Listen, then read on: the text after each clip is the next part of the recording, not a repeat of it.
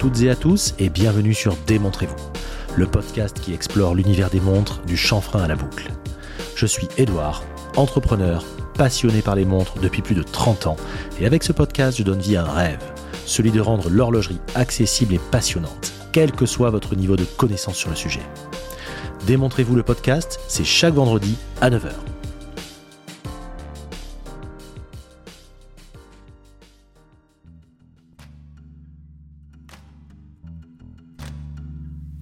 Je suis très heureux de vous accueillir pour ce nouvel épisode. Comme d'habitude, je tiens à vous remercier pour vos messages, vos encouragements, vos commentaires et votre bienveillance. Ce qui se passe est incroyable. Merci à tous. Aujourd'hui, nous allons découvrir ensemble un pur morceau d'histoire de l'horlogerie. La naissance d'un mouvement légendaire. Un mouvement qui fut tout simplement le premier chronographe automatique jamais conçu. Je parle bien sûr du sublime El Primero de Zénith, dont l'histoire démarre dans les années 60. J'aurais pu me contenter de commencer par cette époque, mais vous commencez à me connaître, j'aime bien remettre une histoire dans son contexte intégral afin d'avoir une vue d'ensemble. Pour ce faire, je vous propose de faire un rapide retour dans le temps. 157 ans plus tôt, pour être précis. Vous êtes prêts? Allez, on y va.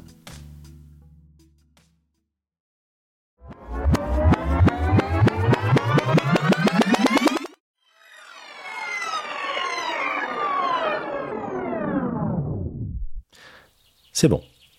On y est. Là. Là, en 1865, à la naissance de ce qui deviendra la manufacture Zénith. Mais approchons-nous.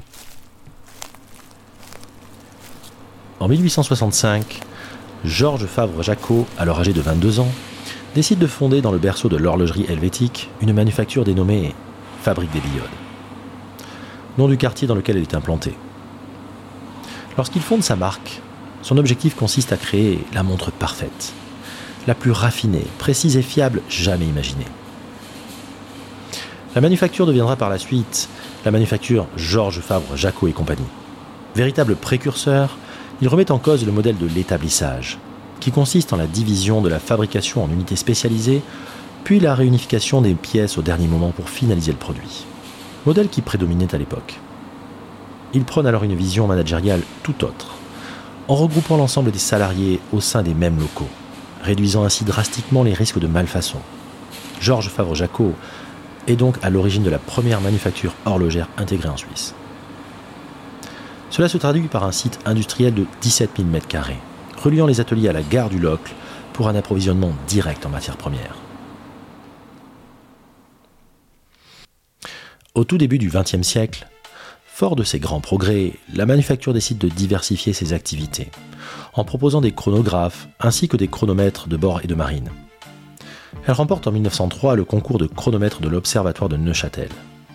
L'entreprise, alors en pleine expansion, décide de conquérir l'Europe. En 1911, Georges Favre-Jacot décide de passer la main et transmet son entreprise florissante à son neveu qui la rebaptise Zénith. Il l'appelle ainsi en hommage non seulement à l'astronomie, mais aussi et surtout à l'une des montres Gousset qui, 11 ans plus tôt, avait reçu le Grand Prix lors de l'exposition universelle de Paris, grâce à ses performances exceptionnelles. Les années suivantes, la firme poursuit une belle ascension, enchaînant les records de précision, notamment en 1926 avec un écart de marge de 7 centièmes de seconde en 45 jours, validé par l'Observatoire britannique de Kew. La reconnaissance et la notoriété de Zenith deviennent alors mondiales pour la qualité de ses calibres. Notons le calibre 135, mis au point en 1948, qui va remporter 5 années de suite le concours de l'Observatoire de Neuchâtel. Maintenant, nous pouvons nous plonger dans les années 60. Ah, les années 60. Elles furent un tournant décisif pour tant de secteurs d'activité, un moment clé pour l'évolution de tant de mœurs, tant d'innovations. Elles s'inscrivent aujourd'hui, et plus que jamais, dans un moment unique de l'histoire, une véritable révolution culturelle à l'origine d'une multitude de bouleversements que nous vivons aujourd'hui et qui nous paraissent désormais évidents. C'était la fin d'un monde et clairement la naissance d'un autre. Une décennie prodigieuse, proche et lointaine à la fois, dotée d'une énergie, d'une inventivité et d'une audace folle. C'était l'ère des premières. Pour la seule année 60, citons pêle-mêle la création du nouveau franc, la première explosion nucléaire française à Reagan, l'accession à l'indépendance des colonies françaises d'Afrique, et tout cela sur fond musical des Beatles et de Johnny Hallyday. C'était le temps de toutes les révolutions, qu'elles soient sexuelles, morales, artistiques, avec la nouvelle vague, le pop art, scientifique et technologique, avec la première grève du cœur, le premier homme dans l'espace et bientôt sur la Lune. Côté horlogerie, c'est aussi l'ébullition. Les innovations foisonnent, les montres 3 aiguilles à remontage automatique inondent le marché, l'étanchéité des plongeuses fait des progrès remarquables, et les chronographes sont embarqués dans des missions toujours plus lointaines.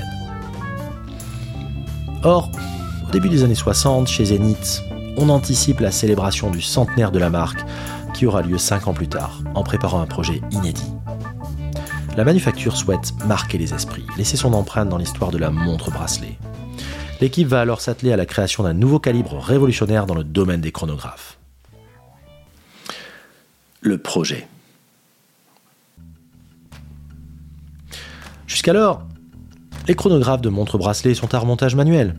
Et pourtant, les montres automatiques 3 aiguilles, par exemple, connaissent un engouement exceptionnel. Car elles permettent, grâce à leur masse oscillante, aussi appelée rotor, d'économiser la corvée du remontage manuel quotidien. Constatant ce phénomène, Zenith décide en 1962 que le calibre qui permettra de fêter dignement le centenaire devra posséder des caractéristiques à la hauteur de l'événement, c'est-à-dire hors norme. La marque décide de se lancer dans la conception du premier mouvement chronographe automatique de l'histoire. Le mouvement devra répondre au cahier des charges suivant, au nom de code 3019 PHC. Il devra posséder une roue à colonne, une petite seconde, un totaliseur 30 minutes et un totaliseur 12 heures. Une date dite rapide ou instantanée, positionnée à 4h30. On notera aussi deux autres exigences, précisées lors de l'élaboration des spécifications. Un calibre de diamètre 30 mm et d'épaisseur contenue de 6,5 mm. Une réserve de marge de 50 heures, ce qui est élevé d'après les standards de l'époque. Le groupe de travail se donne alors trois ans pour livrer ce calibre aux ateliers de production. Mais le développement sera plus complexe que prévu. En cours de mise au point, l'équipe dirigeante choisit d'y ajouter une caractéristique supplémentaire décisive, afin de conforter Zenith dans sa quête de la précision. Le chronographe battra la fréquence de 5 Hz, soit 36 000 alternances par heure contre les 28 800 de ses meilleurs concurrents de l'époque. Un record déjà exploité par Longines et Grand Seiko. Cette modification du cahier des charges sera le sujet de nombreux défis techniques. Par exemple, la lubrification nécessitée par le balancier requiert l'adoption d'un procédé spécial de lubrification à sec afin que l'huile utilisée de façon classique ne soit pas projetée lors de la marche du calibre. La réserve de marche se trouve également impactée par cette augmentation de fréquence, qui a pour conséquence de demander plus d'énergie au ressort moteur. Celle-ci sera assurée grâce à la présence d'un remontage dit automatique dans les deux sens, afin d'optimiser l'apport en énergie. Ce calibre est tout bonnement le premier chronographe automatique de l'histoire. En soi, ça peut sembler peu de choses, mais jusqu'à la fin des années 60, tous les chronographes étaient strictement mécaniques à remontage manuel, comme notamment Longines et son calibre 13ZN et 30CH. Les manières avec le calibre 321. D'autres manufactures célèbres comme Landeron et Valjoux complètent le paysage horloger des chronographes des années 60. La conjonction d'un module automatique et d'un module chronographe sur un calibre n'avait jamais été véritablement tentée jusque-là. De telles spécifications techniques auront pour conséquence de retarder la conception. C'est donc en 1967, et seulement en 1967, que les plans finaux se profilent et que la manufacture s'active autour de ce calibre remarquable. En parallèle, dans le paysage horloger suisse, un autre consortium s'attelle à la création d'un calibre chronographe à remontage automatique, composé de ER Leonidas, Dubois de Praz et Hamilton Buren. Ce dernier choisit de développer ce calibre à micro-rotor et assemblé d'un module chronographe. Le 10 janvier 1969, lors d'une conférence de presse relativement peu couverte, Zenith présente un aboutissement de son projet portant le nom de code du cahier des charges originel, 3019 PHC. Son mouvement en chronographe automatique sera alors rapidement appelé El Primero. Qui signifie le premier en espéranto. Le lancement de l'aile Primero. L'aile Primero sera présentée en 1969 par Zenith et Movado, qui proposeront rapidement à la vente ces chronographes précurseurs. Afin de préserver les caractéristiques du mouvement, il est doté de 31 pierres, palier utilisé pour réduire les frictions entre les platines et les axes des différents trous. Une anecdote propre aux USA est à noter. Cette nation souhaite protéger son patrimoine horloger et taxe ainsi les montres contenant plus de 17 rubis.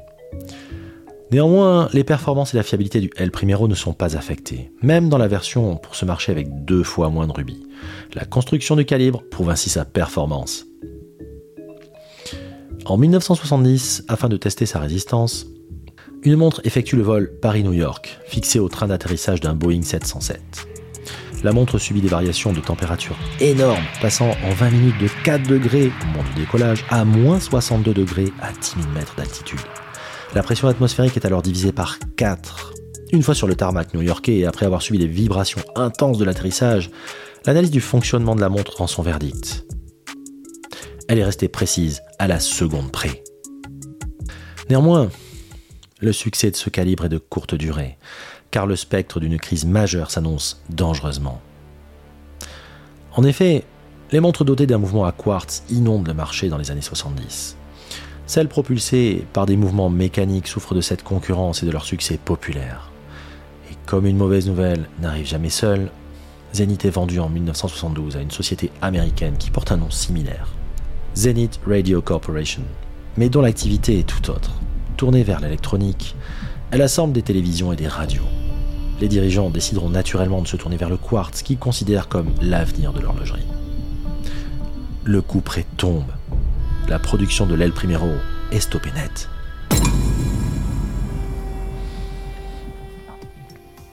La direction de la manufacture prend donc la décision de se séparer des moyens de production des calibres mécaniques.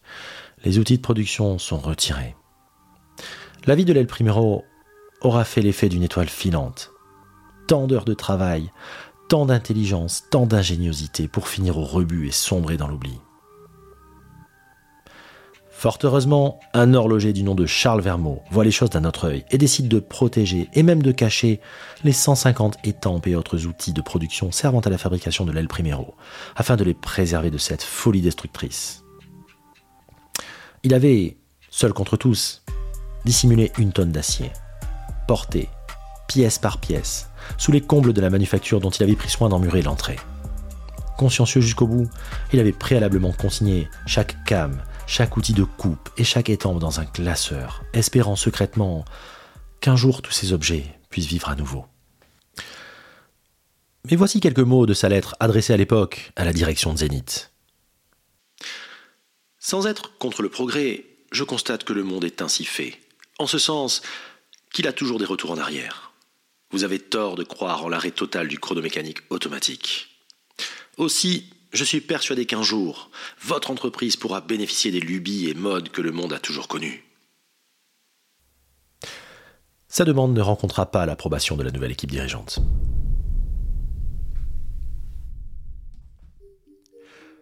Le retour à la vie. Au début des années 80, l'industrie horlogère se relève doucement d'une crise du quartz éprouvante. Un consortium mené par Paul Castella fait l'acquisition de la manufacture en 1978 et reprend la direction des calibres automatiques. Elle relance l'étude d'un calibre simple, fait l'inventaire de ses stocks et retrouve quelques ébauches du calibre El Primero non terminé.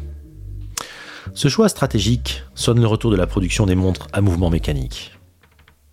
Depuis son rachat en 1978, Pierre-Alain Blum, président de la marque Ebel, a eu vent par un intermédiaire suisse de la disponibilité de ses ébauches au sein de la manufacture étoilée. En 1981, Ebel signe donc un contrat avec la manufacture pour la fourniture du mouvement L Primero 400 de son chronographe 1911. Néanmoins, Zenith a perdu une partie des qualifications et des outillages nécessaires à la fin de l'assemblage du chronographe légendaire. La manufacture se retourne alors vers Lemania, afin de réaliser la fin du processus d'assemblage et de réglage. On retrouvera ce modèle au poignet de Sonic Rocket dans Deux flics à Miami. En 1984, au grand bonheur de Charles Vermeau, Un ingénieur qui avait eu vent du secret lui demande s'il est possible de ressortir ses outillages et de relancer une production. Pour la plus grande satisfaction de tous, Charles Vermeau avait consigné sur de nombreuses pages manuscrites rangées dans un classeur toutes les indications utiles à la fabrication. Ça tombe bien, les chronographes ont le vent en poupe et sont recherchés par les amateurs d'horlogerie. La relance de la production est annoncée. Zenith remplit son carnet de commandes. Des marques prestigieuses viennent même s'approvisionner en El Primero série 400, à l'instar de Rolex, qui équipera son mythique chronographe Daytona. Une montre et un bon repas. Voilà la récompense que Charles Vermeau avait reçue de sa direction pour avoir sauvé la manufacture Zenith.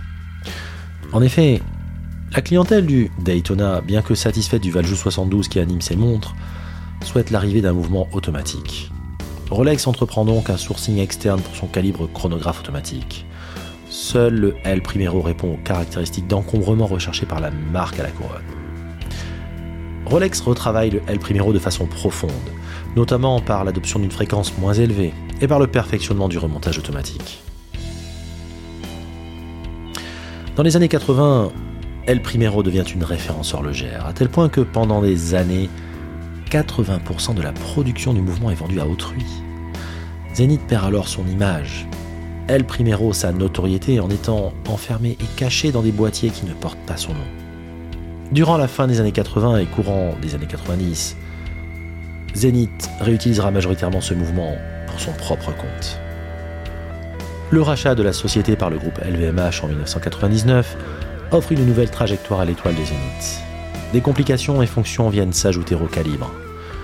C'était déjà le cas auparavant avec, en 1997, la présentation d'un chronographe doté d'un système de retour en vol appelé Flyback. Une complication très appréciable qui apparaît grâce à l'armée française. Ce dernier sera commercialisé pour le marché civil sous l'appellation Rainbow, nom d'un célèbre voilier vainqueur de l'America's Cup en 1934. En 2001, le français Thierry Nata fait de ce calibre la pierre angulaire de sa stratégie. Il ouvre le cadran des montres et rend visibles les battements du cœur de l'aile Primero. Il multiplie les complications horlogères développées sur la base de son mécanisme fétiche. Les prix de vente catalogue augmentent drastiquement. Dans le même temps, les puristes ne se retrouvent plus dans la marque. En 2009, Nata fait remplacer par le genevois Jean-Frédéric Dufour, ancien directeur de la manufacture Luc de Chopard et futur président de Rolex, qui s'emploie, jusqu'en 2014, à remettre Zenith dans des codes moins excentriques et avec une offre au design plus apaisé et des tarifs plus cohérents, remettant au centre de la scène les modèles historiques. C'est alors que la manufacture présente des références remarquables, utilisant les codes des références historiques, notamment les trois compteurs de couleurs et la forme de boîte des modèles originels de 1969, comme l'A386 par exemple. En 2010, naît le modèle El Primero Striking. Le chronographe à seconde foudroyante réinventé par Zenith se distingue par le fait que l'aiguille du chronographe effectue sa rotation en 10 secondes exactement, améliorant ainsi considérablement la lecture au dixième de seconde. Cette nouvelle fonctionnalité s'accompagne de divisions du réo du cadran 6 fois plus grande, 10 secondes au lieu de 60, assurant une lecture extrêmement précise du dixième de seconde. En 2012, Félix Baumgartner saute d'une capsule à plus de 39 000 mètres d'altitude. À son poignet, une déclinaison bodybuildée du modèle original, dénommée El Primero Stratos Flyby Striking Tenth, franchit le mur du son durant cet exploit. Plus grand est l'obstacle, et plus grande est la gloire de le surmonter. Chaque chapitre passionnant de l'histoire du El Primero le confirme. 2019 fut l'année du 50e anniversaire du légendaire mouvement et fut l'occasion pour la manufacture de rééditer des modèles emblématiques, tels que l'iconique A386 et plus récemment une déclinaison du modèle avec les sous-cadrans aux trois nuances de bleu, faisant référence à des prototypes retrouvés dans le fameux grenier caché de Charles Vermeau. La boucle est bouclée et la légende peut perdurer.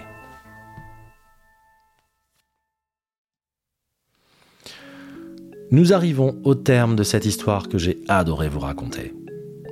J'espère que cet épisode vous a plu, et si tel est le cas, n'hésitez pas à le faire savoir autour de vous, à vous abonner, et encore mieux, à laisser une note 5 étoiles ainsi qu'un commentaire.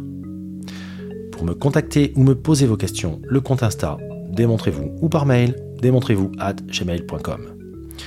Mais avant de vous quitter, je vous livre l'adage de la semaine. Une petite impatience peut ruiner un grand projet. Confucius.